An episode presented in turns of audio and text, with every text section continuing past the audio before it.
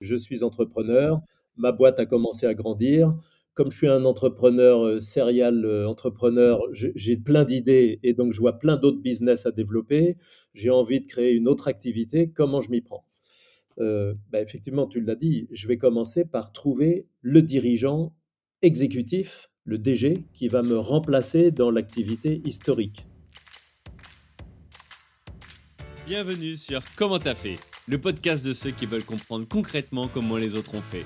Je m'appelle Julien Hatton, je suis cofondateur de l'agence de communication BuzzNative et je vous propose de partir ensemble à la rencontre d'entrepreneurs et dirigeants passionnés et passionnants, pas toujours dans la lumière, mais qui font pourtant rayonner leur structure et leurs équipes. À ces profils au parcours non linéaire, audacieux ou encore atypiques, je n'ai qu'une seule envie, leur poser la question comment t'as fait? Si vous aussi auditeur, vous rêvez de découvrir les coulisses et le quotidien de nos invités, que vous soyez entrepreneur averti, débutant ou en devenir, abonnez-vous et embarquez avec moi chaque semaine pour des épisodes d'une heure qui vous feront gagner des années d'expérience. C'est parti Bonjour chers auditrices, chers auditeurs. Aujourd'hui pour ce nouvel épisode de la saison 4 du podcast Comment t'as fait? Les rencontres d'entrepreneurs, j'ai le plaisir d'accueillir Bruno Tesson, président fondateur de Campus des dirigeants, le centre de formation pour dirigeants et membres de Codir. Salut Bruno. Bonjour Julien. Alors Bruno, j'ai plaisir à te recevoir ici sur ce podcast. Ton merci. histoire, elle est euh, incroyable. C'est celle d'un homme qui réalise des études de vétérinaire, exerce pendant 5 ans, puis décide avec sa femme et enfant de partir au Cameroun avec une ONG. Tu y vis 3 ans et ensuite tu décides de rentrer en France. Là, tu es d'abord consultant, puis à 38 ans, tu deviens DG d'une entreprise de volaille et tu gères 300 personnes. Cela ne te convient plus. Après quelques années, tu quittes cette société pour rejoindre la direction de Réseau Entreprendre pour piloter l'animation du réseau, développer des nouvelles offres et des partenariats. Tu débutes par l'antenne de Nantes avant de rejoindre le national. Tu rencontres plein d'entrepreneurs et tu fondes 60 000 rebonds Hauts-de-France avec pour mission d'aider les entrepreneurs dont l'entreprise été liquidée à rebondir personnellement et professionnellement. En parallèle, tu es président du conseil de surveillance du groupe Tesson, 350 collaborateurs, 70 millions de CA, et président fondateur du campus des dirigeants qui forme un métier de dirigeant. Il y a un sujet là dont on va parler, car il y a une grande différence entre être entrepreneur et dirigeant. Pour toi, on peut effectivement être entrepreneur, mais pas forcément dirigeant. On en parlera plus longuement dans l'épisode, car tu t'es notamment aperçu d'un besoin chez les chefs d'entreprise avec un gap à passer autour de 15-20 collaborateurs à gérer. Un parcours riche, intense, une belle aventure entrepreneuriale que je propose de découvrir de manière concrète aujourd'hui à mon micro. Pour cela, on reviendra sur ton parcours en trois phases, trois grands chapitres. Le premier, c'est comment tu as fait pour passer de vétérinaire à entrepreneur? Ensuite, on évoquera comment tu as fait pour passer du stade d'entrepreneur à dirigeant. Et enfin, comment tu as fait avec ta famille pour structurer et développer un groupe de plusieurs entreprises? On évoquera notamment les sujets de gouvernance. OK pour toi? Ah oui, tout à fait. Merci. Bah nickel, impatient euh, Bruno d'enregistrer ensemble. Euh, juste avant de te laisser la parole pour que tu te présentes toi avec tes propres mots, euh, deux messages pour nos chères auditrices, chers auditeurs. Le premier, c'est effectivement, je vous invite à nous rejoindre sur la newsletter du podcast Comment t'as fait, à vous inscrire avec votre adresse email. Vous recevrez ainsi chaque semaine le dernier épisode, une actualité et un conseil d'entrepreneur. C'est très simple, vous vous rendez sur le site web officiel du podcast commenttafait.fr. J'en profite pour vous parler de comment t'as fait, non pas le podcast, mais le livre. C'est mon actualité. Depuis plusieurs mois, je vous ai préparé ce livre qui est une synthèse de mes 12 années de- d'expérience entrepreneuriale et des 80 premiers épisodes de ce podcast, une mine d'or pour qui est entrepreneur ou souhaite se lancer. J'aurais rêvé d'avoir ce livre dans les mains quand je me suis lancé à 23 ans, quand j'ai créé ma première société. J'aurais gagné des années d'expérience. Le livre est accessible en précommande. Vous le retrouverez sur le site web de la FNAC et d'Amazon, tout comme chez vos livraires indépendants. Je vous partage les liens dans la description de cet épisode. À vous d'en faire un succès. Bruno, c'est à toi. Est-ce que tu peux te présenter avec tes propres mots? Ok, merci. Alors, euh, bah, j'ai, bientôt 64 ans. Je suis dans un âge où on commence à, transmettre et j'avoue que je prends du goût à ça. C'est pas très marrant de vieillir, mais en fait, euh, on a quand même euh, un avantage, c'est qu'on a accumulé un peu d'expérience et que c'est plutôt gratifiant de la partager. C'est ce que j'aime faire aujourd'hui. Voilà, je suis marié à Virginie depuis, euh, on vit depuis 36 ans ensemble. On a de la chance en plus d'être associés, certes dans la vie, mais aussi au travail, partiellement. Donc c'est bien, bien intéressant et, et agréable. On a six enfants, bientôt huit petits-enfants. Alors, euh, bon, on est habitué aux grandes familles. Moi, je suis né dans une famille euh, nombreuse au Sable d'Olonne, en Vendée. même si j'habite dans le nord aujourd'hui, à côté de Lille. Euh, je suis né dans une famille d'entrepreneurs, dans une, euh, entreprise. Enfin, mon père a développé l'entreprise que son père, mon grand-père, avait, avait créée à la sortie de la guerre euh, de 14-18. Il avait acheté une glacière sur le port des Sables d'Olonne. Mon père a donné un peu d'ampleur à, à, ce projet-là. Et donc, j'ai plutôt baigné dans, le monde de l'entreprise. Mais quand j'étais euh, enfant, euh, ben, je rêvais d'être vétérinaire, mais peut-être qu'on en, on en parlera tout à l'heure. Euh, voilà, c'est les études que j'ai faites. Et aujourd'hui, donc le, mon métier au quotidien, c'est d'animer cette société que le campus des dirigeants que j'ai fondé en 2015. On pourra sans doute euh, dire pourquoi tout à l'heure. Ça, ça, tient au fait que effectivement entrepreneur et dirigeant, ça n'est pas la même chose. Et donc, euh, je m'épanouis dans, dans, dans, ce travail. Je suis à la fois formateur et puis le, le dirigeant de cette entreprise de formation. Super, bah, écoute, en tout cas, tu, tu fais pas ton âge. je te fais un compliment. Ce que je propose, c'est qu'on rentre effectivement dans cette première partie. Comment tu as fait pour passer de vétérinaire à entrepreneur? Alors, tu disais, tu as, baigné dans un, dans un milieu d'entrepreneur. Pour autant, toi, ton rêve, c'était de, faire vétérinaire. Bah, quelles ont été tes motivations? Comment, toi, tu as, grandi? Euh, et, pourquoi ce choix de vétérinaire pour commencer ta carrière?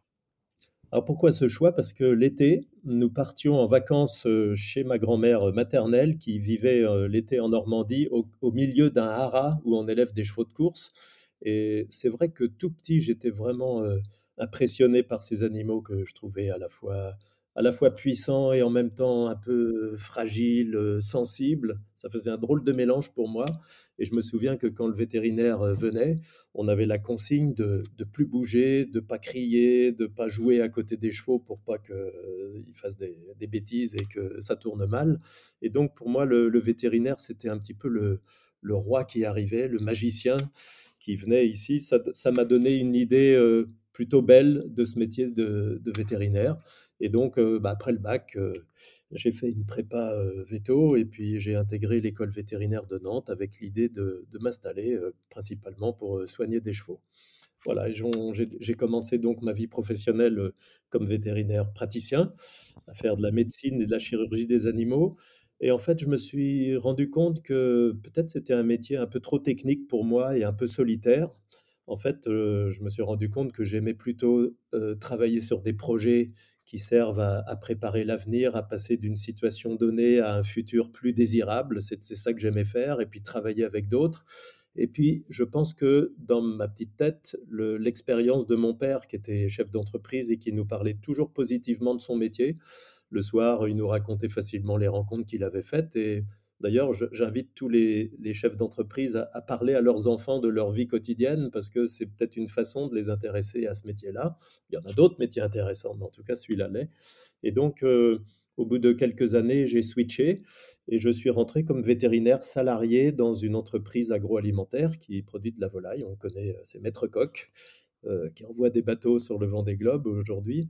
Euh, donc une, belle entreprise euh, familiale où, là j'avais encore des fonctions euh, vétérinaires, mais, mais, plus du tout pour soigner des pathologies, plutôt pour faire de la prévention, gérer le sanitaire dans les élevages, dans les mmh. ateliers de transformation, etc. Voilà, donc souvent on, me demande pourquoi, comment tu as fait pour passer de vétérinaire à, entrepreneur? Ben, en fait, je l'ai fait assez naturellement et progressivement. Je n'ai pas dit non à, à, mon métier un jour. Simplement, je m'en suis éloigné progressivement parce que dès, ce qui a été le plus radical, c'est quand j'ai basculé de vétérinaire praticien à, dirigeant, à, pardon, à, salarié dans une entreprise. Euh, puisque l'entreprise, en fait, vous, vous expose, vous amène à des évolutions. Euh, je pense que mmh. si j'étais resté dans mon cabinet, je ferais encore euh, les mêmes choses à peu près tous les jours, les techniques évoluent. Mais tandis que là, pour moi, ça a été une occasion de, de découvrir plein de choses. Et quand je relis mon parcours, c'est vrai que je me dis que j'ai j'ai eu beaucoup de chance. Mais, mais en même temps, je pense que si ça m'est arrivé, de, cette transition, c'est parce que je porte en moi des convictions profondes. Euh, la première que j'ai partagée depuis toujours à mes enfants, c'est que il faut pas être victime de son diplôme. C'est pas parce qu'on a été on est vétérinaire que toute sa vie on est obligé d'être vétérinaire. Ma, ma, femme était médecin généraliste, maintenant elle est coach de dirigeants. Donc, euh, on, peut les, diplômes, je dis pas que c'est mal, c'est même essentiel, c'est formidable pour démarrer plus vite dans la vie. Et il faut, euh, si on peut avoir des diplômes, mais après, il faut surtout s'intéresser à ce que la vie nous partage, nous propose. La, la deuxième conviction que j'ai, c'est que l'être humain a quand même un potentiel incroyable de développement et on est un peu comme des ordinateurs, on, on n'en utilise qu'un tout petit pourcentage de nos, de nos Mmh. potentiels. Et alors que si on s'expose à des situations nouvelles, dans des fonctions nouvelles, peut-être dans des métiers nouveaux, on va activer des ressources qu'on porte en soi, des, potentiels de, de, ressources insoupçonnées, et c'est simplement en s'y coltinant qu'on arrive à les développer. D'ailleurs, je dénonce souvent, euh, je, suis étonné de voir comment certaines boîtes, quand elles, refusent des CV parce que on vous dit vous n'avez pas l'expérience dans notre métier, vous connaissez pas notre secteur. Bon, je peux comprendre d'une certaine manière qu'on qu gagne du temps à prendre des gens qui, qui, connaissent, qui ont déjà fait, mais je pense que beaucoup d'entreprises se privent beaucoup de, de aptitude à innover en ne prenant pas des candidats qui sortent un peu de l'ordinaire, qui n'ont pas forcément tout le background euh, attendu, mmh. mais qui, vont, qui ont fait d'autres, qui ont eu d'autres expériences et qui vont apporter des, des, des, des, manières de faire différentes. Voilà. Puis la, la troisième conviction que je porte en moi, c'est que on a toute une vie pour euh, se connaître pour apprendre à se connaître et peut-être que ce que je choisis à 25 ans, ben, ça m'approche de qui je suis, mais peut-être qu'à 30 ans, je vais trouver une opportunité qui me rapproche encore de mes aspirations profondes. Et en fait, c'est ce qui m'est arrivé. J'ai vu passer dans ma vie professionnelle des opportunités pour devenir dirigeant d'entreprise. Tu le disais, j'avais 38 mmh. ans. Ensuite, pour rejoindre Réseau Entreprendre comme directeur général, puis ensuite pour créer cette société, le campus des dirigeants moi, en fait, quand j'ai des, opportunités qui passent et que je me dis, ça, a beaucoup de sens, cette chose-là, bah, je connais pas, mais je suis sûr que je vais apprendre et je vais pouvoir faire. Je n'ai pas tout fait bien, parfois je me suis ramassé, euh, j'ai eu des échecs, mais je trouve que c'est quand même chouette d'aborder la vie comme ça. Bah, écoute, des belles convictions et dans l'air du temps, et je pense que ça parlera à beaucoup de gens qui, voilà, qui, qui, aujourd'hui se disent euh, j'ai eu tel diplôme, je suis dans tel, dans tel secteur, mais comment faire pour en sortir Parce que peut-être que c'était pas finalement ce que, ce que je voulais faire. En tout cas, c'est ce que je comprends de ce que tu dis. Écoute, super, merci de, les avoir partagées, parce qu'elles sont, sont personnelles, ces convictions, mais, très intéressantes. Tu disais aussi tout à l'heure que donc toi, tu as choisi la voie du, vétérinaire, que ton père te parlait pour autant de, de, de son quotidien, des rencontres qu'il faisait. Est-ce qu'à un moment donné, lui, il a cherché à t'inciter, parce que lui-même avait pris la suite de son père, euh, à être entrepreneur ou pas du tout Il t'a laissé complètement faire et... Pas du tout. Euh, pas du tout. Je pense que la liberté, c'était quand même une valeur importante dans notre famille. Mmh. Et mon père n'a pas projeté sur moi. Alors, mon frère aîné a pris sa suite. Alors, je ne sais pas, lui, il répondra. Peut-être que lui, aîné, s'est senti investi d'une responsabilité particulière. Peut-être. Mmh. Je vois bientôt, je vais lui redemander, d'ailleurs. Moi, j'ai pas pris d'injonction comme ça à prendre la suite. Euh, pas du tout, du tout, du tout. Euh, et mon père m'a plutôt encouragé à choisir ma voie, et je lui en suis vraiment reconnaissant d'ailleurs. Mmh. Et d'ailleurs, nos enfants, j'ai six enfants, je le disais, ils ont six voies différentes. Euh, Je crois qu'il y a même cinq, cinq bacs ou quatre bacs différents dans la famille. Donc, euh, je suis heureux qu'ils aient choisi leur voie. Bon, bah écoute, super. Euh, donc, tu nous expliques que tu as commencé ta carrière en tant que vétérinaire. Euh, ensuite, tu pars en Afrique, au Cameroun. Ouais. Et là, avec une ONG, c'était quoi le. Il y avait un plan ou pas Ou c'était un coup de tête Ou c'était. quand- En fait, quand, quand j'étais encore célibataire, j'ai fait une, une- et encore vétérinaire, j'ai fait une mission de trois mois pour Vétérinaires sans frontières au Niger. J'avais aimé ce premier contact avec l'Afrique et ma femme Virginie, euh, quand elle était étudiante en médecine, elle est allée faire des remplacements dans des dispensaires en Afrique. Elle a appris beaucoup en faisant ça. Du coup, quand on s'est rencontrés, on s'est dit, euh, oh, l'Afrique, super, on, Hmm. on a aimé cette expérience, qu'est-ce qu'on pourrait faire ensemble? Et en fait, euh, on a réfléchi à comment est-ce qu'on pourrait partir. Alors, il y avait plusieurs manières. hein. Soit on partait avec une, une entreprise qui envoie des, des salariés dans des terrains en Afrique, mais on ne se voyait pas trop euh, les blancs au milieu des noirs, dans des blocos avec des fils barbelés, parce qu'on est les riches et en face, il y a les pauvres. Hmm. Euh, on se voyait plus partager la vie des gens parce qu'on voulait vraiment faire cette rencontre. Donc, on est parti avec une ONG qui s'appelle Fidesco, qui envoie des, des coopérants. Euh, et en fait, Virginie s'est retrouvée à la tête de dispensaires, plusieurs dispensaires à gérer. Et moi, j'ai eu la chance de devenir coordinateur de projets de développement dans l'agriculture, dans la santé, dans l'éducation, dans l'hydraulique, pour creuser des puits et des forages. Enfin, que des choses formidables euh, qui nous ont pas mal euh, mis à rude épreuve, hein, parce que d'abord les conditions de vie étaient difficiles. hein, on était dans le nord du Cameroun, euh, à la frontière avec le Tchad. Le premier supermarché était à 200 km, la maternité à 600 km, ou 300 km, je sais pas, 600 je crois. Euh, donc euh, ça a été une expérience assez décapante. On est revenu avec plus de questions sur le développement que de certitudes, et je pense que j'en suis satisfait finalement. Euh, et on a vraiment réalisé que plutôt que de donner, il faut surtout aider les, populations à se prendre en main, et c'est dans cet esprit qu'on a travaillé. Donc c'était une superbe expérience. On a été confronté à une épidémie de choléra, et comme Virginie était médecin, elle a pris un peu les choses en main et euh, on a organisé euh, la lutte contre l'épidémie euh, en appui du médecin-chef départemental, un fonctionnaire qui était un peu démuni. Et pendant trois mois, on, s'est occupé de ça. Ça a été une expérience franchement inoubliable pour nous, à tel point que Virginie, après, s'est fait. On était dans une ethnie qui s'appelle les Massa. Pas Massa, il y a un Massa. Et à la fin, son surnom, c'était Soum Massa, c'est la mère des Massa, parce que on- elle a sauvé, on a Oh, sauvé quelques, centaines de, de milliers de personnes.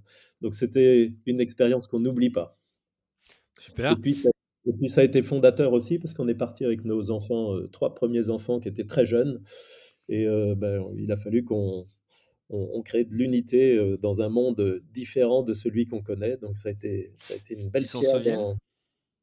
Oh non, parce, enfin oui, ils ont quelques images. Euh, L'aîné, quand on est rentré, avait 5 ans et demi, donc euh, on a Ouais. montré des photos, euh, on a entretenu le souvenir, mais oh, ils Ouais, ont ouais. quelques images. Ok, bon, bah, super. En tout cas, super euh, enrichissant pour, euh, pour, pour effectivement aussi les enfants. Euh. Qu'est-ce qui vous fait revenir et, et comment tu fais à ce moment-là pour euh, bah, retrouver une activité? Parce que tu retournes visiblement pas en tant que vétérinaire. Non, alors là-bas, là-bas, j'étais plus du tout vétérinaire, mais euh, j'ai adoré cette, cette période-là. Euh, pourquoi on est revenu? Parce que notre vie est quand même ici, hein. On savait qu'on voulait vivre cette expérience, mais trois ans, ça nous semblait bien. Et donc, c'était programmé qu'on partait pour trois ans. Six mois avant euh, la fin de notre contrat, je suis revenu faire un saut euh, 15 jours en France pour trouver un job. Et en fait, j'ai eu de la chance. euh, J'ai trouvé une opportunité de rentrer, de créer une société de conseil à, à Nantes avec des, un cabinet parisien. J'ai créé l'antenne nantaise, plutôt orientée agroalimentaire. C'était mon, mon domaine de prédilection. Et donc, euh, j'ai fait ça pendant cinq ans. Et puis, en fait, il y a quelque chose qui m'a démangé. Ah oui, pardon, Ouais, non. tu que- voulais. Alors attends, parce qu'il y a quand même. Là, il y a un truc de fou quand même. Parce que tu dis, bon, ok, je suis vétérinaire. Alors, tu n'étais plus dans cette activité-là, tu étais en Afrique. Tu vas passer un entretien pour un Oui, poste, mais oui, finalement, tu crées une hmm, entité. oui, oui, c'est ça. Ok, tu avais, la spécialité, enfin, tu avais la spécialité métier en tout cas, mais tu n'avais jamais oui. dirigé? Non, mais c'était une toute petite boîte de conseil. hein. On, on était, on était deux, trois sur l'antenne de Nantes, et mon métier, c'était vraiment de faire du conseil plus que de diriger. hein. Euh, sur sujets de qualité dans l'agroalimentaire, sécurité alimentaire, c'est des sujets de prédilection quand même pour les vétérinaires, et compte tenu de mon expérience première euh, avant de partir en Afrique. Donc euh, voilà comment ça s'est passé. Et puis, euh, je me suis retrouvé un peu à m'enquiquiner au bout d'un moment. j'avais dans la posture du conseil, ça m'a un peu démangé de retourner dans l'entreprise industrielle, mais de vécu de l'intérieur. Et mhm, j'ai eu l'opportunité de rentrer dans un groupe de sélection de animales, de volailles, leader sur son marché, le groupe Grimaud. Euh, j'ai été euh, PDG de la filiale, euh, du- d'une filiale, la première filiale historique pendant, pendant deux, trois ans. En fait, c'était une expérience qui m'a beaucoup marqué. Je la partage parce que, avec du recul, je me dis que j'ai pas été très bon pour deux raisons. La première, c'est que j'ai cru que mon métier de dirigeant, c'était de prendre sur moi les problèmes de mes collaborateurs pour leur permettre à eux de bien faire ce qu'ils ont à faire. Hmm. Grosse erreur, grosse erreur parce que finalement, quand on raisonne comme ça, on s'en met vite beaucoup sur les épaules comme dirigeant. Et aujourd'hui, je sais que c'est exactement le contraire qu'il faut faire. Donc ça a été la première raison, la première chose que j'ai apprise avec cette euh, fonction-là. Et puis la deuxième, c'est que j'ai trop attendu à dire non à des des injonctions qui venaient de la direction du groupe. Je me suis un peu comporté comme un mercenaire qui obéit aux ordres. Je l'ai regretté parce qu'un jour, j'ai dû dire à mon patron que, je pouvais plus, à la fois, courir après mes objectifs et les siens. Donc en disant ça, je savais que je signais ma ma perte et Mmh. ça n'a pas manqué. Un jour après, j'étais révoqué, mais j'en pouvais plus, quoi. Voilà. Donc j'ai appris ça.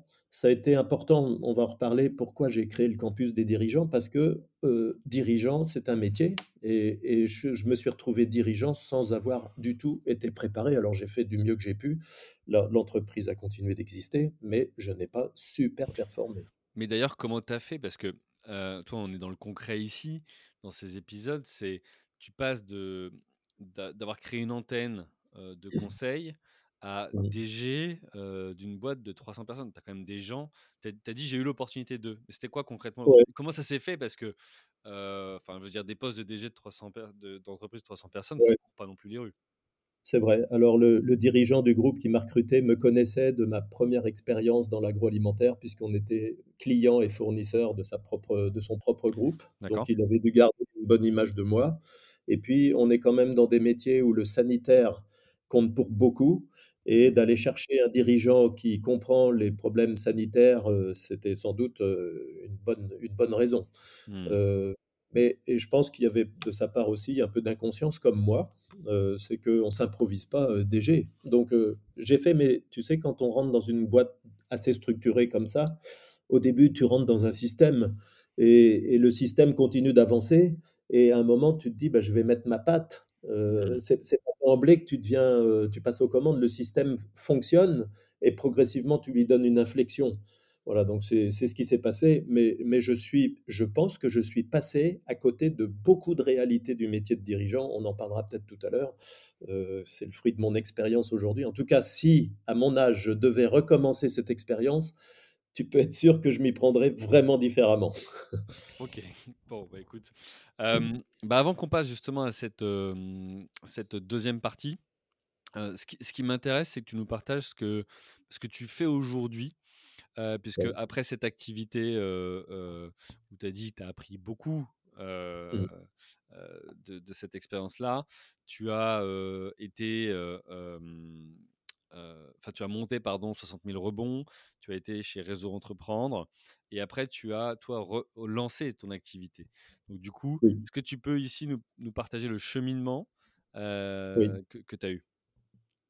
Alors donc après cette expérience comme, heu, président, directeur général de cette société dans le groupe là, j'ai rebondi, j'ai eu de la chance. Je suis tombé sur, Réseau Entreprendre que je connaissais pas et marque Réseau Entreprendre, ça a été fondé par André Mullier dans le nord de la France en 1986. André, il était le PDG de Fildar à l'époque et il avait dû licencier 600 personnes en 1985 parce que le marché du fil à tricoter était en plein déclin. Mmh. Et c'est une personne, heu, vraiment extraordinaire, très humaine et heu, il a fait une dépression suite à ces ce plan social. Il en a même fait un une cure de sommeil à l'hôpital tellement ça a été grave, hein et l'année qui a suivi, il s'est dit: «Qu'est-ce que je peux faire pour recréer des emplois?» En Mmh. fait, il a fait de la RSE en 1986 alors qu'on ne connaissait pas le terme, hein, il avait conscience de sa responsabilité de chef d'entreprise puisque fil d'art supprimait des emplois, il fallait qu'il il arrive à en recréer d'une autre manière et Mmh. donc il a eu l'idée de créer une association qui accompagne ceux qui vont créer des emplois, c'est-à-dire des des créateurs d'entreprises qui portent des projets significativement, heu, porteurs d'emplois, qui ont du potentiel. Et donc il a inventé la formule Réseau Entreprendre, c'est-à-dire euh, de l'accompagnement par des chefs d'entreprise qui sont bénévoles et en même temps une aide au financement par un dispositif de prêt d'honneur.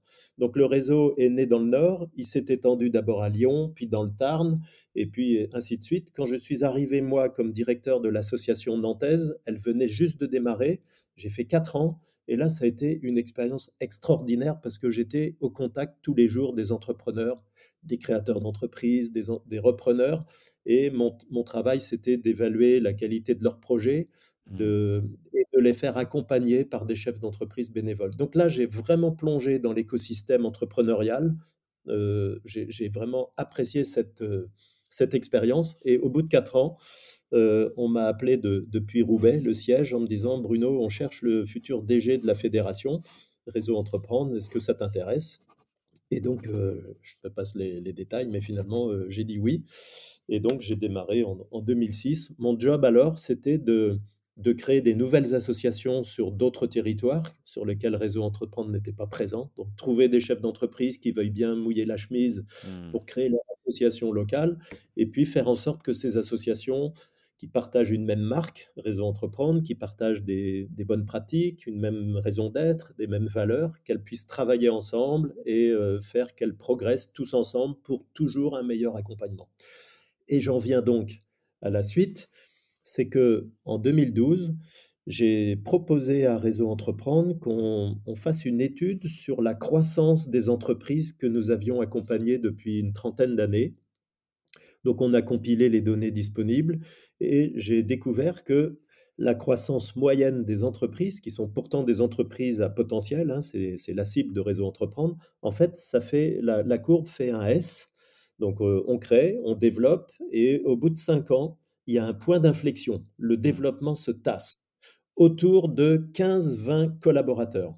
Alors bien sûr, on s'est questionné sur pourquoi ce point d'inflexion à ce moment-là. Heu, on a identifié plusieurs raisons. Peut-être d'abord un essoufflement de l'entrepreneur parce que tu sais de quoi je parle, heu, toi Julien. Tu es un entrepreneur et tu sais qu'on peut s'essouffler après quelques années parce que c'est dur, hein, c'est souvent plus dur que ce qu'on avait imaginé, enthousiasmant mais difficile.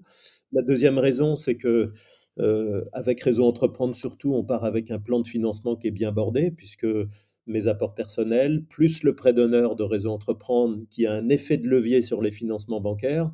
Et puis nous, Réseau Entreprendre, on était très attentifs à, que les- à ce que les projets soient bien financés pour euh, augmenter le taux de pérennité. Donc on, on part avec un financement qui couvre mon premier, mon deuxième, mon troisième exercice. Mmh. Et quoi qu'il arrive, euh, je vis sur ce fond, sur ce financement de départ. Mais il y a bien un moment où ce qui doit prendre le relais, c'est le cash généré par l'entreprise. Et puis, euh, 4-5 ans, parfois, euh, les résultats commerciaux ne sont pas au rendez-vous, etc. Et la troisième raison, alors qui m'a sauté aux yeux, et t'en parlais dans ton introduction, moi j'ai réalisé que finalement, entrepreneur et dirigeant ne sont pas des synonymes. C'est pas des synonymes parce que entrepreneur, ça relève d'aptitudes naturelles. C'est, heu, un entrepreneur, il il a des rêves, alors comme beaucoup, mais en plus d'avoir des rêves, il est capable de faire un pas pour cheminer vers son rêve. Il il ose y aller. L'entrepreneur, il a aussi une aptitude naturelle, c'est de une capacité à vivre avec une part de risque. Ça non Mmh. plus, c'est pas chez tout le monde. Et puis il en a une troisième aptitude naturelle, en général, c'est qu'il est en capacité de convaincre.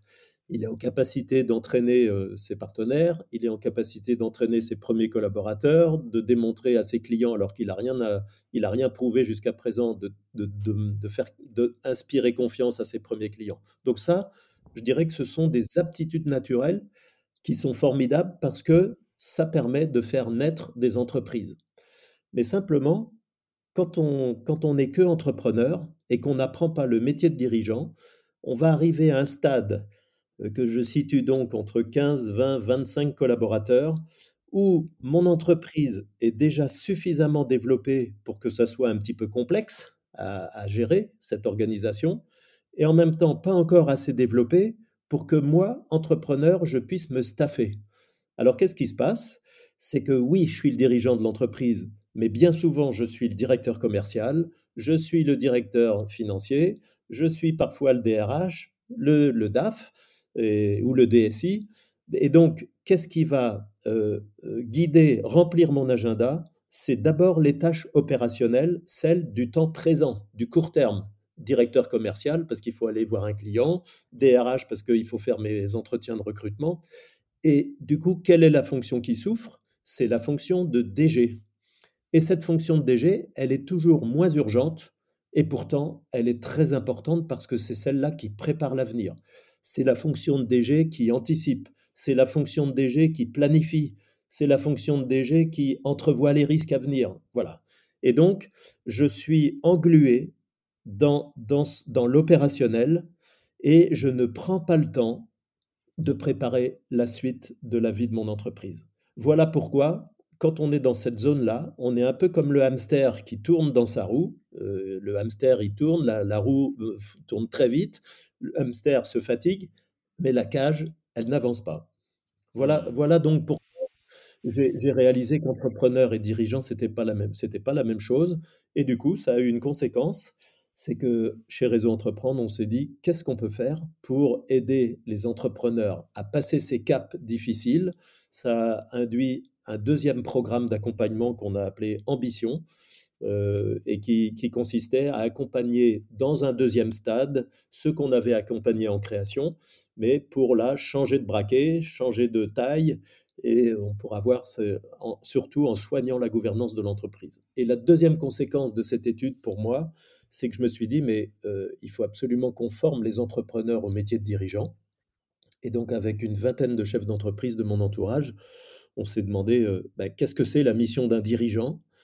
À quoi le dirigeant doit se consacrer pour développer ou transformer son entreprise, où est-ce qu'il doit mettre son énergie, sur quel sujet? Et quelles bonnes pratiques on peut lui apporter pour qu'il puisse structurer son action de dirigeant? On a écrit ce cycle qui s'appelle Être et agir en dirigeant. Comme son nom l'indique, il fait travailler à la fois les hard skills euh, d'organisation, de structuration, de gouvernance, de stratégie, et puis aussi les, soft skills, parce que euh, euh, non seulement il faut faire travailler sa tête, mais aussi euh, développer sa capacité de leadership et emmener des gens avec soi. Et voilà pourquoi le campus des dirigeants est né euh, en 2015. Écoute, super, super clair et, et je pense que ça va intéresser euh, plus d'une auditrice et d'un auditeur qui sont à ces paliers-là ou qui, arrivent ou qui ont, voilà, qui, qui- qui ont du mal à, à le, à le passer. Euh, parce qu'effectivement, quand on se crée, généralement, on est deux, trois au départ, on arrive à monter à une dizaine, voilà, 15, 20, et, et c'est là où ça devient un système, en tout cas une organisation complexe, et, euh, et- et où il y a, il y a effectivement un, un cap.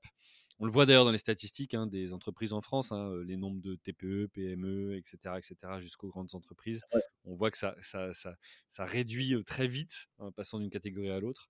Euh, donc, c'est qu'il y y a un vrai cap et un vrai palier que tu as pu identifier, toi, en étant chez euh, Réseau Entreprendre à ce moment-là. Euh, super, bah, merci pour la, toute la dimension sur ton, ton parcours. Je propose qu'on rentre dans ce sujet justement de bah, comment tu as fait pour passer du stade d'entrepreneur à dirigeant. Donc, euh, ce que tu proposes finalement avec le campus des dirigeants. Euh, Mm. c'est quoi les enjeux à ce moment-là? Tu as commencé à citer aussi une sorte de, de, de liste de tâches ou de fiche de poste d'un dirigeant, mais souvent la première des questions, c'est ça c'est c'est quoi être dirigeant? Et on ne sait Mm. pas. Et il fait quoi un dirigeant au quotidien? Oui. Alors, je, vais, pour répondre à ta question, je vais, partir des, points de souffrance que j'entends chez, les dirigeants qui viennent au campus des dirigeants. Ils viennent parce qu'ils ont justement des, raisons de venir, ils ont des solutions à trouver. Euh, y a, en gros, euh, ça se regroupe en trois, leur souffrance. Ils disent d'abord, euh, je n'arrive pas à prendre du recul. C'est la première chose. Je n'arrive pas à prendre du recul. Je suis tout le temps le nez dans le guidon. Euh, je n'arrive pas à respirer. J'arrive pas même à prendre soin de moi, etc. La deuxième, c'est je n'arrive pas à construire l'organisation à la tête de l'entreprise. Ça, c'est le deuxième point de souffrance. J'ai tâtonné, j'ai essayé de créer un moment un comité de direction, comité de pilotage. J'ai été déçu, mes collaborateurs ont été déçus, on a fait marche arrière, je ne sais pas par quel bout reprendre la chose. Et puis la troisième, c'est, euh, ah, je suis, moi je suis plein d'enthousiasme comme dirigeant, mais j'ai du mal à, à libérer l'initiative dans l'entreprise. Du coup, euh, on m'attend beaucoup, c'est moi qui dois encore prendre des décisions. Donc voilà, trois points de souffrance, prendre du recul, construire mon organisation et comment susciter l'initiative chez mes collaborateurs. Donc c'est ça qu'on explore en fait au, campus des dirigeants. Alors on peut, on peut citer des choses qui sont euh, importantes. D'abord, euh, on, on fait réfléchir sur euh, bah, c'est quoi ta mission de dirigeant? Parce que si on n'est pas au clair sur sa mission, ben, on va partir en ordre dispersé. Et euh, je, je vais l'annoncer ici, hein, pour moi, la, la mission d'un dirigeant, c'est... Elle est dans ton livre, j'ai découvert. Allez, non, non, Vas-y, je t'en prie. non, mais c'est c'est simple, hein, mais en fait, il faut quand même se le dire, c'est d'élaborer un projet pour l'entreprise et d'en piloter l'exécution. Voilà, c'est... Alors ça, ça mériterait des, des nuances parce que selon les circonstances, c'est pas toujours le DG qui élabore une stratégie quand il est salarié, c'est parfois Mhm. l'actionnaire. Mais en gros, quand même, il- on peut pas être dirigeant sans s'assurer que l'entreprise a un projet. Mmh. C'est c'est-à-dire une un une raison d'être, heu, qui est comprise par tout le monde. C'est pourquoi on existe finalement, pourquoi on est utile à à au monde et à nos clients. Ça, c'est une première composante du projet de l'entreprise. Il y en a une deuxième, c'est quelle est notre ambition? C'est-à-dire, heu, où est-ce qu'on veut aller? Où est-ce qu'on veut être dans 10 ans, dans 5 ans? Heu, parce que si on n'a pas écrit ça, on n'est pas capable de savoir quel est le chemin qu'on doit faire demain matin quand on va se lever.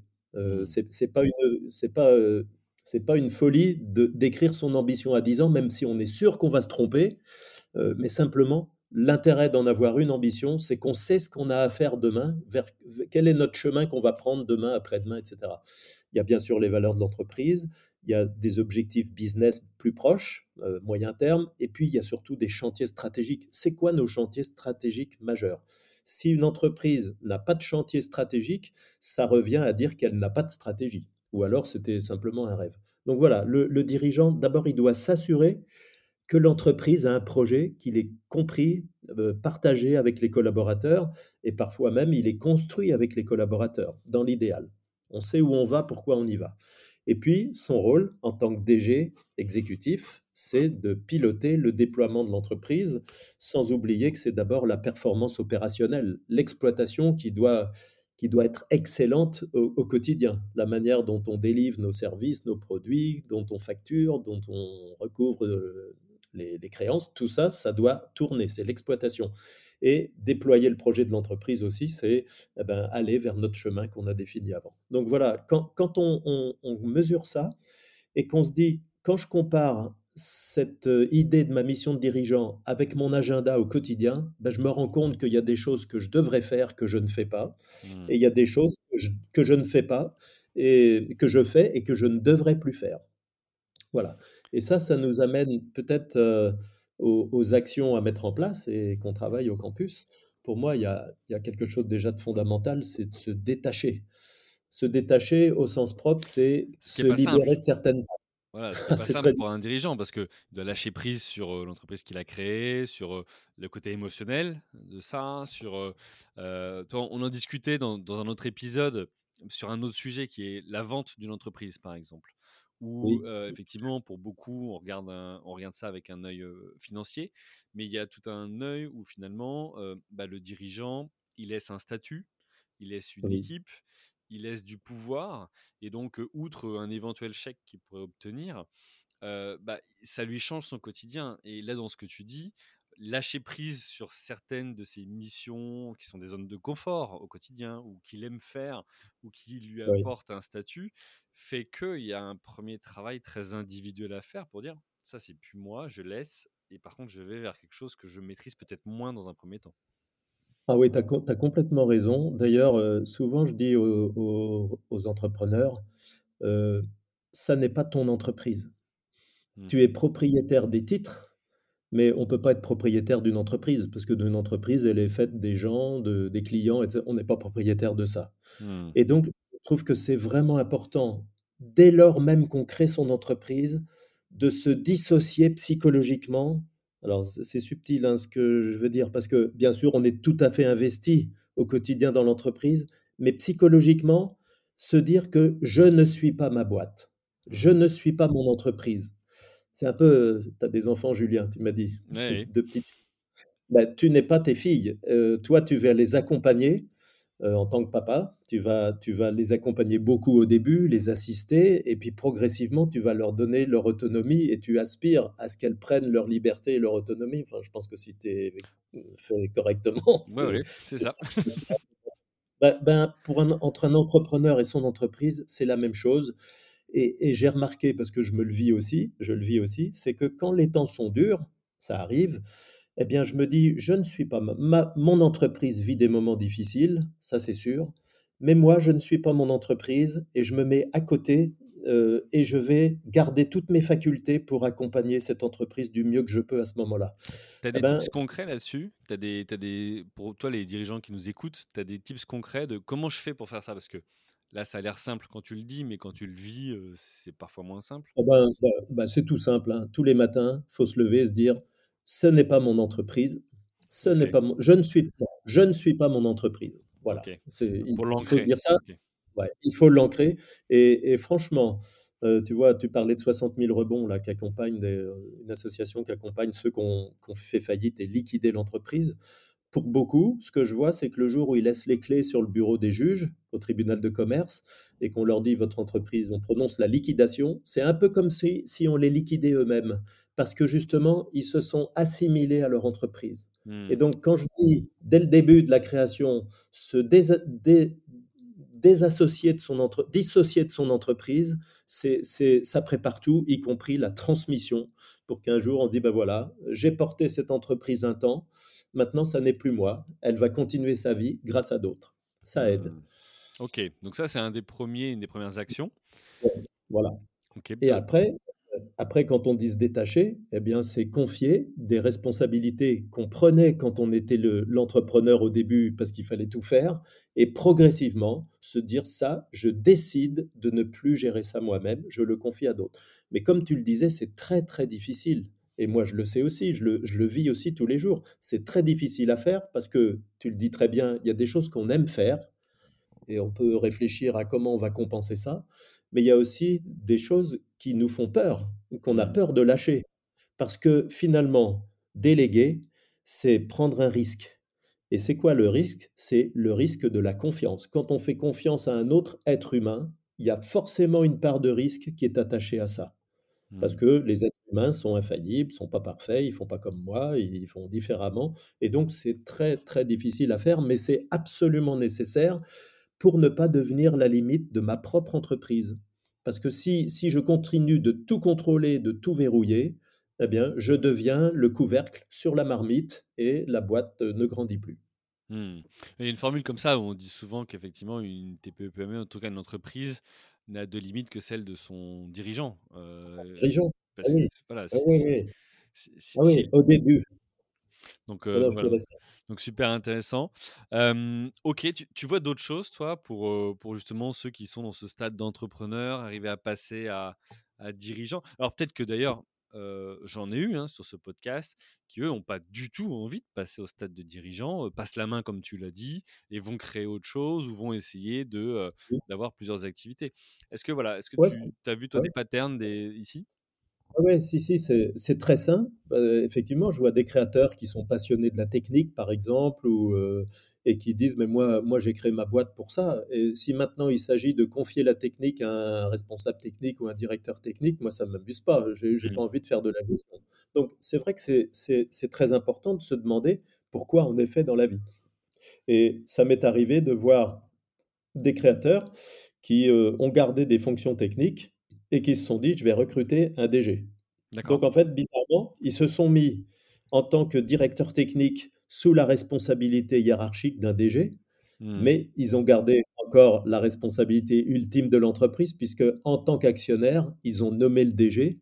Mmh. Heu, donc ils sont à la fois le le patron du DG, enfin le le donneur d'ordre du DG et heu, le le managé par, heu, par, heu, par le DG de l'entreprise. Donc en fait, c'est intéressant de se demander quand l'entreprise grandit: «Qu'est-ce que je veux pour moi? Où est-ce que je vais exceller, performer? Est-ce que c'est en étant le DG de mon entreprise ou est-ce que c'est en restant sur des fonctions ou alors peut-être quitter l'entreprise parce que, heu, je préfère créer des entreprises que de les gérer?» faut être, faut être au clair avec ça. OK, donc en fait, c'est surtout un travail très personnel parce qu'on on pense souvent de se dire: «Bon, il faut que je crée mon entreprise, il faut que je crée des systèmes qui fonctionnent, il faut faire attention à l'exploitation», comme comme tu disais et donc heu, implicitement, ça va venir des autres. Mais ce que je comprends dans ce que tu dis, c'est ce qui compte, c'est surtout, moi dirigeant, qu'est-ce que je veux et qu'est-ce que je mets en place, en fait, pour correspondre à Bah, ça? c'est le début. Alors après, si je choisis d'être le dirigeant de mon entreprise qui grandit, eh bien, on en on en arrive à 2e, heu, caillou dans la chaussure, c'est comment je construis mon organisation. Alors moi moi, j'insiste beaucoup en général sur, heu, ah ben, j'ai recruté des collaborateurs proches à qui je confie la direction commerciale, la direction technique, la DRH et cetera. Heu, comment je vais, animer ce collectif, mon 1er cercle, en Mmh. fait, pour ne pas être seul à vivre la direction générale? Et donc on a la possibilité de créer alors on appelle ça, heu, communément un comité de direction, mais on s'en fiche si on n'aime pas le terme, heu, moi je suis pas très fan de ce terme dans au campus, je l'ai appelé G3 parce qu'on est 3, c'est plus simple, D'accord. mais c'est l'équivalent c'est l'équivalent d'un CODIR. En fait, on donne le nom le nom qui nous convient. Mais en gros, c'est de se dire, j'ai recruté des gens qui sont très bons dans leur spécialité, chacun euh, dans leur, dans leur activité. Eh bien, en plus de leur confier cette mission, je vais les impliquer à mes côtés dans la direction générale en, créant cette instance. Alors, je l'appelle communément le CODIR. Et ensemble, on va porter la, direction générale de l'entreprise. Et l'enjeu, c'est quoi? Eh ben, L'enjeu, c'est que je sois moins seul pour prendre les grandes décisions, pour construire les décisions de, qui, de, qui, qui sont importantes pour la vie de l'entreprise. Euh, ça, franchement, c'est très, très important parce que je trouve, on le dit, mais j'en suis convaincu, c'est qu'un dirigeant qui dirige tout seul, qui prend ses décisions tout seul, c'est très dangereux, c'est malsain, il peut faire des bêtises. Je crois vraiment à l'intelligence collective. Et quand j'ai un vrai, une vraie équipe dirigeante qui, ensemble, tout ensemble, travaille tous les sujets qui concernent la direction générale, ben, j'ai beaucoup plus de chances de prendre les bonnes décisions j'ai beaucoup plus de chances de les voir s'appliquer. Hmm. Et puis, je donne beaucoup de valeur à mon entreprise parce que si le jour où je vais quitter l'entreprise, il y a un collectif qui l'anime à la tête, l'entreprise a beaucoup de valeur. Alors que si je m'en vais, alors que je décide tout seul, l'entreprise euh, perd beaucoup de sa valeur. Voilà, donc c'est aussi l'intérêt de l'entrepreneur de construire ce collectif à la tête de l'entreprise. D'accord. Alors justement, tu disais, tu parlais du terme, euh, du terme qui parle plus ou moins en fonction de chacun son expérience, de, de, ce qui a déjà été soumis à des comités de direction ou pas. Est-ce que pour toi, il y a un, un, gap, un palier, un moment où il faut se poser la question de mettre en place un codir? Faut attendre d'être 15 ou 20 ou ça peut se faire des 5, des 10 des... C'est quoi toi ta vision là-dessus? Euh, ma vision. Alors, j'ai surtout des, questions que je propose aux entrepreneurs. Mmh. La première question, c'est est-ce que je le veux vraiment partager mmh. la direction générale? Parce que si je suis un dictateur, profondément par nature, j'aime décider tout seul, ça me convient bien, ça va vite. Je vais pas créer un collectif, un genre de codir, parce que euh, je vais faire croire que je vais décider avec les autres, mais ça me plaît pas en fait. Donc, mmh. comme on n'est pas obligé d'avoir un codir, bah, je m'abstiens. C'est quand même rare. Hein. Donc c'est la première question à se poser, qu'est-ce que je veux? La deuxième, c'est qu'est-ce que j'ai à gagner à, diriger avec un collectif, ce que dire, mon premier cercle. Qu'est-ce que j'ai à gagner? Ben, C'est d'être au clair avec ça. On en a parlé tout à l'heure, c'est euh, des décisions plus mûries, euh, plus, plus, plus comprises, euh, mieux construites, plus ajustées. Donc ça, ça c'est formidable. La troisième question, c'est qu'est-ce que je risque de perdre? Il faut être au clair aussi euh, avec ce qu'on risque de perdre, parce que certains vont dire, bah, moi, en, animant un comité de direction, j'ai l'impression de perdre quand même un peu le pouvoir, ce qui n'est pas vrai pour moi, parce qu'on le garde toujours, mais euh, peut-être que je vais perdre un peu d'agilité, parce que avant d'avoir un comité de direction, je décidais à 5 heures du matin dans mon lit en me réveillant, j'avais une petite alerte, je prenais une décision, à 8 heures, c'était mis en route, alors que si j'ai une instance qui va traiter ces sujets, j'attends 15 euh, jours pour avoir cette réunion, mais je trouve que cet argument, il ne il tient pas trop parce que en direction générale, sauf crise, on est rarement dans des décisions urgentes à prendre. Mmh. Voilà. La, quatrième question, c'est est-ce que c'est le moment pour moi? Parce que comme tu le disais, ma, boîte est peut-être trop petite. En fait, ce que j'observe, c'est qu'il y a deux, deux événements qui, qui, font naître l'idée d'un comité de direction. C'est d'abord le dirigeant qui trouve qu'il emporte trop sur ses épaules. Il a l'impression que quand il n'est pas là, les décisions ne se prennent pas. Euh, que ça fait beaucoup de, poids et puis que c'est dangereux pour l'entreprise, qu'il soit tout seul à diriger euh, dans son bureau. Donc il y a cette conscience-là du dirigeant, première chose. Mais en face, c'est vrai qu'il faut rencontrer une certaine maturité de l'entreprise parce que si j'ai pas déjà un, peu de staff à côté de moi, je peux pas faire un codir. Mmh. Et puis euh, souvent, ce qui déclenche, c'est on a on a on a rencontré des bugs d'organisation, on a loupé une affaire qui était importante parce qu'on ne s'est pas bien coordonné. Donc on se dit, notre organisation tourne plus, il faut qu'on coordonne mieux à la tête de l'entreprise. Et puis, il y a aussi une dimension, c'est, elle est culturelle, c'est que si dans le mode de management était très directif, que les gens avaient peu d'autonomie, c'est peu probable que quand des gens arrivent au comité de direction, ils osent prendre la parole, ils osent donner leur avis. Donc il y, a tout ça à prendre en compte. Est-ce que c'est assez mûr? L'entreprise est assez mûre. Et puis la, quatrième, je ne sais plus, la cinquième question, c'est est-ce que j'ai les bons profils à mes côtés mmh. pour avoir des gens qui pensent intérêt général de l'entreprise? Et bah, là, c'est à chacun de voir si, heu, dans son entourage et ses co ses collaborateurs sont sont capables de penser intérêt général avant de défendre chacun leur activité leur service. Voilà.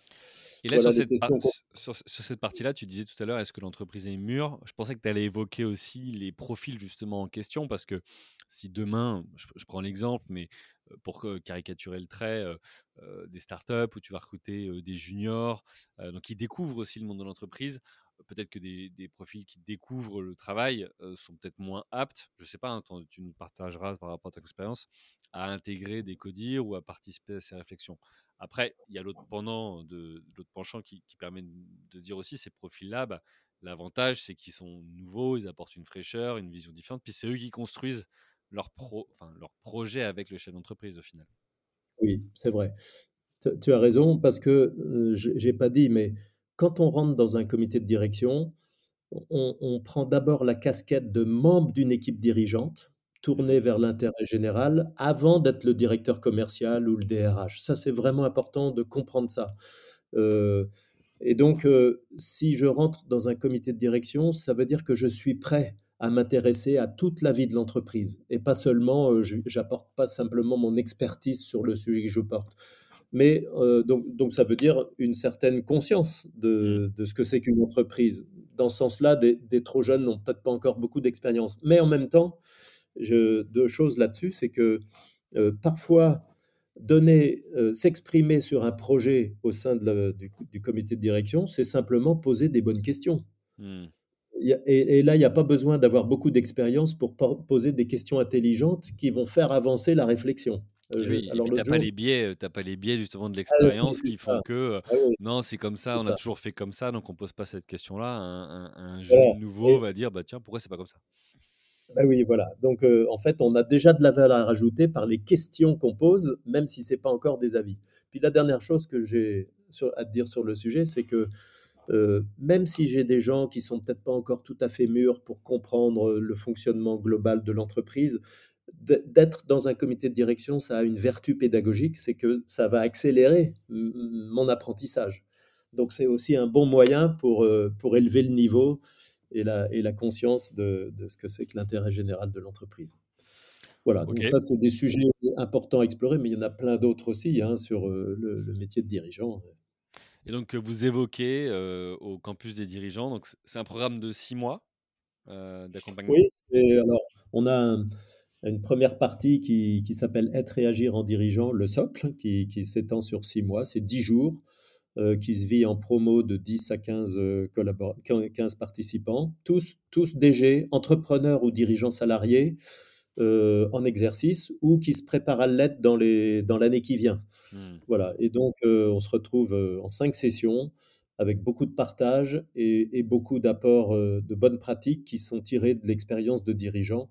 Moi moi, dans ma vie professionnelle, j'ai fait souvent des formations et et souvent je ressortais des formations avec un peu d'angoisse en me disant: «Oh, «J'ai découvert l'importance d'un sujet, heu, j'ai entendu un intervenant qui qui ça a l'air d'être, heu, un truc important cette chose-là, mais au final, je ne sais pas par quel bout le prendre dans ma propre boîte». Mmh. Et donc quand j'ai fondé le campus, j'ai vraiment eu à cœur que les gens repartent après chaque session avec des idées claires comment chacun d'eux ou d'elle déployer ce qu'il a appris aujourd'hui dans sa propre entreprise. Voilà. Donc heu, c'est ça qu'on vit et le cycle se termine par une soutenance où chacun va, après avoir revisité tous les les aspects de son métier de dirigeant, pré présenter devant ses collègues de promo et devant un jury du campus sa feuille de route pour dire: «Voilà, moi j'ai compris que mes priorités, c'était ça. Voilà où est-ce que je veux conduire mon entreprise. Voilà comment je vais m'y prendre, avec quel calendrier je vais le faire». Voilà comment on clôture le le cycle. OK, bah, écoute super, je pense que ça intéressera plus d'une et plus d'un qui qui écoute ce ce podcast. On passe à la troisième partie, si ça te va, si tu avais fini pour ce ce sujet-là. Oui. Heu, tu as dit justement donc, il y a, l'entrepreneur qui crée sa boîte, qui après passe dirigeant s'il arrive à faire cette, mutation. Il y a celui aussi qui dit: «Bah, moi je reste, heu, voilà avec un profil, heu, expert métier et je recrute un DG qui va prendre ces cette responsabilité et ces missions-là». Heu, mais il y a aussi Mmh. celui qui dit: «Bah, je crée ma boîte, je mets un DG, mais je sors de ma boîte et j'en crée plusieurs ou en tout cas j'ai j'ai un un groupe de plusieurs activités». Euh, toi, avec ta famille, c'est quelque chose que vous, euh, vous connaissez, euh, puisque vous avez le, le groupe Tesson avec plusieurs, plusieurs filiales et activités. Euh, L'idée pour moi sur ce dernier chapitre, c'est euh, comment tu as fait avec ta famille pour structurer, développer un groupe de plusieurs entreprises? Il y a évidemment un sujet de gouvernance, tu as déjà lâché le mot dans cet épisode. Euh, L'idée, c'est voir voilà, comment on fait pour s'impliquer dans les entreprises ou pas? Euh, C'est quoi sa position à ce moment-là? Et comment on Mmh. fait si on est entrepreneur et qu'on veut demain gérer un groupe, avoir plusieurs activités? Bah, pour tout Mmh. simplement euh, le s'organiser au quotidien, le gérer et, et le faire se développer. OK. Je vais peut-être commencer par, heu, répondre plus généralement à la question pour un entrepreneur qui veut constituer un groupe et puis après je témoignerai de notre, heu, Très bien. expérience familiale. Heu, bah, en fait, oui. Alors je si je comprends bien ta question, c'est: je suis entrepreneur, ma boîte a commencé à grandir. Comme je suis un entrepreneur, heu, serial, entrepreneur, j'ai plein d'idées et donc je vois plein d'autres business à développer. J'ai envie de créer une autre activité, comment je m'y prends? Heu, bah, effectivement, tu l'as dit, je vais commencer par trouver le dirigeant exécutif, le DG, qui va me remplacer dans l'activité historique. Hmm. ça, c'est déjà un choix de trouver le bon DG, c'est pas forcément facile, donc c'est mais ça commence par ça et c'est pas pour autant c'est pas parce que j'ai recruté un DG que je vais complètement lâcher les choses puisque j'ai quand même une responsabilité d'actionnaire. Je peux pas, heu, dire: «Je nomme le DG, je me désintéresse». Bah, comment est-ce que je vais pouvoir, heu, jouer mon rôle d'actionnaire? Eh bien, je vais continuer de contrôler cette entreprise Heu et quand je dis contrôler, c'est pas forcément au sens, c'est quand on dit surveiller, c'est peut-être veiller sur aussi, hein. C'est Mhm. c'est plutôt ça, c'est comment je vais j'ai confié cette responsabilité à un DG d'établir un projet stratégique et d'en piloter l'exécution, donc ça, c'est son job. Eh bien, moi, ma responsabilité, c'est de m'assurer qu'il a fait ça, m'assurer qu'il il a il a travaillé un projet pour l'entreprise. Moi, en tant qu'actionnaire, je vais dire, OK, j'y crois à ton projet, à ta stratégie, j'y crois et je suis d'accord pour que mon capital, les capitaux servent ce projet-là. Et ensuite, je vais t'accompagner pour euh, te faire un miroir, pour euh, t'encourager quand c'est euh, nécessaire de t'encourager, pour te consoler quand c'est difficile, pour te foutre un coup de pied au cul quand je vois que tu tardes à, à prendre des décisions. Voilà, voilà quel est mon rôle d'actionnaire. Donc, Mhm. euh, je m'occupe bien d'abord de, de gérer ça, de, de, de, mettre en place un DG, de, m'assurer qu'il a un projet et de, de l'accompagner. Je peux le faire seul ou à ce moment-là, je peux créer un conseil euh, élargi avec des gens que je vais aller chercher pour le faire avec moi, pour, pour jouer ce rôle de, de contrôle. Et puis ensuite, bah, je vais pouvoir m'occuper, comme, comme mon rôle de contrôle, il est à temps partiel, je ne suis pas tous les jours sur son dos, puisque son projet est clair, il sait, je l'ai recruté parce qu'il est performant, je vais pouvoir m'occuper de développer une autre activité par ailleurs. Et après, juridiquement, souvent ce qui se passe, c'est qu'on crée euh, une société holding qui va détenir les parts de la première entreprise, et puis peut-être de la deuxième, et après de la troisième. Et donc, moi, je suis président de cette holding. J'ai dans chaque filiale un DG exécutif, donc lui qui est au quotidien avec les clients, les, enfin en tout cas sur le marché, sur les, dans, l'entreprise avec ses collaborateurs, et je vais juste organiser la gouvernance du groupe pour m'assurer que chacun des DG est performant dans sa mission, que les projets de chacune de mes filiales sont clairs, qui se déroulent correctement et, et jouer pleinement ma responsabilité d'actionnaire. Et là, du coup, c'est ça encore une nouvelle position, un nouveau poste quelque part, parce que là, tu es dirigeant de dirigeants quelque part. Oui, c'est ça, c'est ça. Tu es président non exécutif de chacune des, des filiales. C'est souvent ça qui se passe. Euh, voilà, donc, en tant que, qu'actionnaire du groupe. Voilà, donc, donc en fait, euh, tout est possible. Et j'ai prononcé le mot gouvernance parce que justement, euh, si je transmets des responsabilités à d'autres, ben, il va bien falloir que je continue d'assumer mes responsabilités sans faire de l'ingérence. Je ne dois pas piquer le travail du DG que j'ai nommé, c'est, sa responsabilité. Je suis là juste pour l'épauler. euh, voilà. Alors, ben, ça, c'était une réponse. Je ne sais pas si j'ai répondu à ta Heu, question. si, si, si, du du coup, est-ce que tu as parce que tu as un campus des dirigeants, est-ce que tu as un campus des présidents non exécutifs aussi? Parce que j'imagine que ça Ah oui, oui, oui. ça Ouais. s'apprend aussi d'avoir cette euh, position. Est-ce que tu pourrais être tenté de ah non, re-rentrer dans le ouais. quotidien? Ah oui, oui, non, mais tout à fait. tu tu veux dire qu'on pourrait avoir des programmes de formation pour des présidents non exécutifs? Ah bah, oui, oui, non, mais j'ai j'ai déjà pensé à ça, effectivement et et c'est très intéressant. Alors moi, j'ai été président non exécutif de notre groupe familial. Comme je te le disais, c'est enfin du conseil de surveillance, Mmh président du conseil de surveillance. Heu, c'est donc un conseil. C'est mon frère aîné qui a pris la suite de mon père, donc lui, c'est la troisième génération. Il a fait toute sa carrière dans le groupe. Il a diversifié les activités et moi, heu, entre 1994 et je crois que c'est 2021, j'ai donc été président du conseil de surveillance, qui est une instance chargée par l'ensemble des actionnaires. On est une trentaine d'actionnaires familiaux. On n'est pas 30 à à contrôler.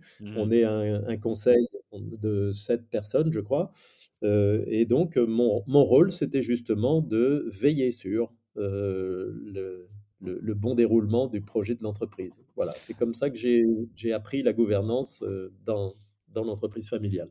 Alors pour tous ceux qui savent pas ce que c'est, parce qu'ils l'ont jamais vécu parce qu'ils n'ont jamais été dans cette taille d'entreprise, c'est quoi un conseil de surveillance et ça fait quoi? Alors bon, il y a des définitions statutaires du conseil de surveillance, heu, qui sont assez limitées finalement. C'est, heu heu, ratifier les comptes chaque année, par exemple. Mais en fait, la responsabilité d'un conseil qui est nommé par l'actionnaire, ce n'est pas de défendre seulement l'intérêt de l'actionnaire, c'est de veiller au développement et à la pérennité de l'entreprise. Et Mmh. ça veut dire veiller à ce que toutes les parties prenantes y trouvent leur compte. Parce qu'une entreprise n'est pérenne et ne peut se développer que si les actionnaires y trouvent leur compte, les clients y trouvent leur compte, les fournisseurs y trouvent leur compte, les salariés y trouvent leur compte. C'est un équilibre à trouver entre toutes ces parties prenantes. Donc le rôle d'un conseil, ben, c'est de s'assurer que justement toutes les conditions sont réunies pour que l'entreprise soit pérenne et euh, se développe. Alors, ça peut prendre des formes un peu complexes quand c'est statutaire, mais tu vois, je suis tellement convaincu, moi, de, de, l'intérêt d'avoir un conseil, et ça, c'est important qu'on en parle pour tout, on n'a peut-être plus beaucoup de temps, mais pour tous les entrepreneurs, c'est ne restez pas seul. Euh, c'est important que vous puissiez, à un moment assez tôt dans la vie de votre entreprise, vous créer, constituer un conseil de personnes qui sont extérieures à l'entreprise et qui vont venir vérifier avec du recul ce que vous n'avez pas vous, parce que vous êtes tous les jours dans votre entreprise, qui vont venir s'assurer que les conditions sont en place pour la pérennité et le développement de l'entreprise. J'en suis tellement convaincu que quand j'ai créé le campus en 2015, avant même d'avoir fait un euro de chiffre d'affaires, j'ai mis en place un conseil de trois personnes et je les rencontre tous les deux mois avec le- les membres du CODIR. On, on rencontre le conseil et, et à chaque fois, je ressors de cette séance en me disant comment font ceux qui n'ont pas ça? C'est Mmh. tellement formidable ce que ça m'apporte parce qu'il m'apporte un regard nouveau sur les projets que je, je peux présenter. Il m'aide à voir grand, il m'aide à, parfois à prendre plus de temps, il, il m'aide à donner le bon tempo au développement de mon entreprise. Voilà, Alors alors il faut avoir de bonnes personnes engagées à ce côté. évidemment, alors comment tu as fait concrètement et on arrêtera là-dessus, après on ira sur la sur la conclusion, mais comment tu as fait concrètement pour mettre en place ce conseil de surveillance? Heu, j'imagine les auditrices, auditeurs qui voudraient le faire, heu, tu contactes au culot, tu vas, heu, c'est dans ton réseau? Est-ce que les gens sont payés? Enfin, comment tu tu tu mets en place ça? Alors, c'est bon d'avoir des profils différents. Il faut avoir alors c'est assez légitime d'abord d'avoir des associés. Si si je suis entrepreneur et que j'ai des associés qui travaillent pas dans l'entreprise au quotidien, ils ont leur place dans le conseil. Mmh. Voilà, ça c'est la 1 et on y pense en premier. Ou si j'ai un fonds d'investissement, en général, le fonds va demander à faire partie du conseil. C'est un peu normal. Mmh. Mais mais je ne c'est pas bon d'avoir que des actionnaires parce que l'intérêt des actionnaires et celui de l'entreprise ne sont pas toujours alignés. Mmh, Par exemple, un fonds, un fonds, s'il doit sortir du capital dans 2 ans, il va peut-être, heu, plutôt avoir envie qu'on modère les investissements pour augmenter le cash et heu, augmenter la valeur de l'entreprise. Donc heu, Mmh. c'est pas toujours aligné. C'est pour ça qu'on peut aussi aller chercher des experts qui sont des gens qui vont apporter des compétences que je n'ai pas ou que mon entreprise, mon mon CODIR n'a pas. Par exemple, heu, si on a des grands enjeux de digitalisation et qu'on est des brels en digital, c'est intéressant d'avoir le conseil, quelqu'un qui travaille dans une agence digitale ou heu, quelqu'un qui a digitalisé un business dans une grande entreprise. Ça, c'est un profil expert qui est intéressant. Et puis, il y a un troisième profil qu'on peut, auxquels on peut faire appel. On appelle ça des administrateurs indépendants.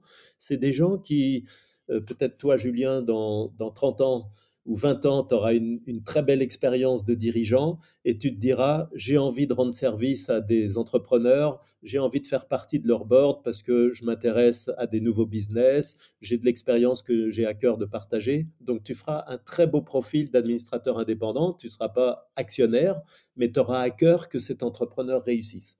Ta question, c'était est-ce qu'il faut les rémunérer? Alors, euh, dans, le principe, oui, parce que si je crois à la valeur de ce qui m'apporte, je vais les rémunérer. Si mon entreprise n'est pas encore euh, in bonis, que je ne fais pas de, de, résultats, je suis sûr que tout entrepreneur peut trouver des gens, parce qu'il y a beaucoup de solidarité dans le monde entrepreneurial. Je suis sûr que tout le monde peut trouver des gens qui vont dire Ah, ton business, j'aime beaucoup, toi, je t'apprécie, j'ai envie que tu réussisses, je suis OK pour venir euh, quelque temps dans ton conseil, euh, même bénévolement. Après, euh, quand, dès qu'on peut rémunérer, ben, on met dans son compte de résultats prévisionnels, on met une ligne comme on rémunérerait des consultants, X euh, euros, centaines d'euros la demi-journée, et puis voilà, c'est tout simple. Ok, bon, bah écoute, bah, super. un grand merci à toi, Bruno, pour euh, la richesse de tout ce que tu viens de nous partager et bravo pour ton, ton expérience. Il va être temps de conclure. pour ça, j'ai une dernière question pour toi. c'est, ça veut dire quoi pour toi entreprendre?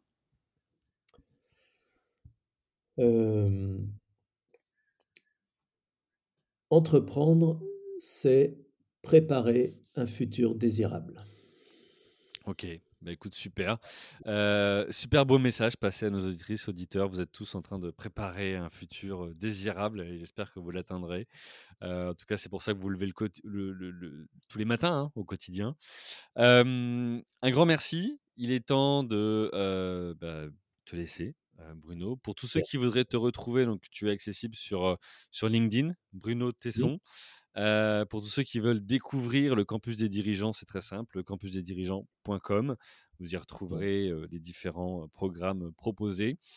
ceux qui veulent aussi s'inspirer et arriver à découvrir davantage sur le sujet, tu as écrit un livre qui s'appelle Réussir comme dirigeant aux éditions Duno, donc qui est disponible dans toutes les, les bonnes librairies, comme tu dis.